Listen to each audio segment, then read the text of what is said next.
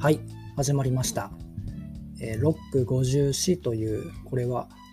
えー番組名とでも呼べばいいんでしょうか。えーそういった名前でですね、ポッドキャストでも始めてみようかなと思って、思い立ってですね、え今回が第1回目ですね。はい。えっ、と、まあ、おうち時間が増えたことで、まあ、自分の仕事関係の知人とかですね、友人が、あポッドキャストを始めているんでですね、えー自分もやってみようかなと思って、えー始めてます。で、まずは、まあ、自己紹介ですね。で、私はですね、えー大体どの SNS でも、赤瀬244というハンドルネームでやってまして、えー職業はですね、プログラマーをやっています。で職業柄ですね、私の知り合いは、まあ、技術関係のポッドキャストを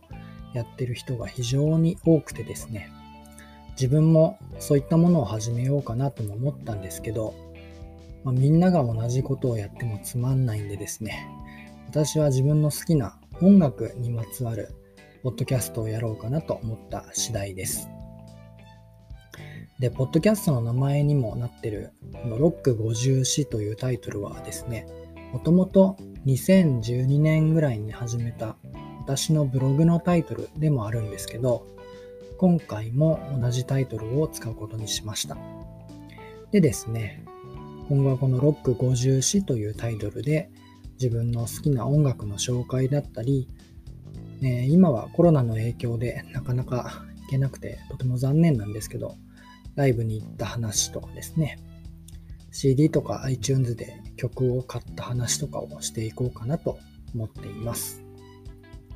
ちょっとどれくらい続けられるかまだわかんないんですけど、次回の第2回をですね、お待ちいただければと思います。それでは、ロック50種をどうぞ今後ともよろしくお願いいたします。「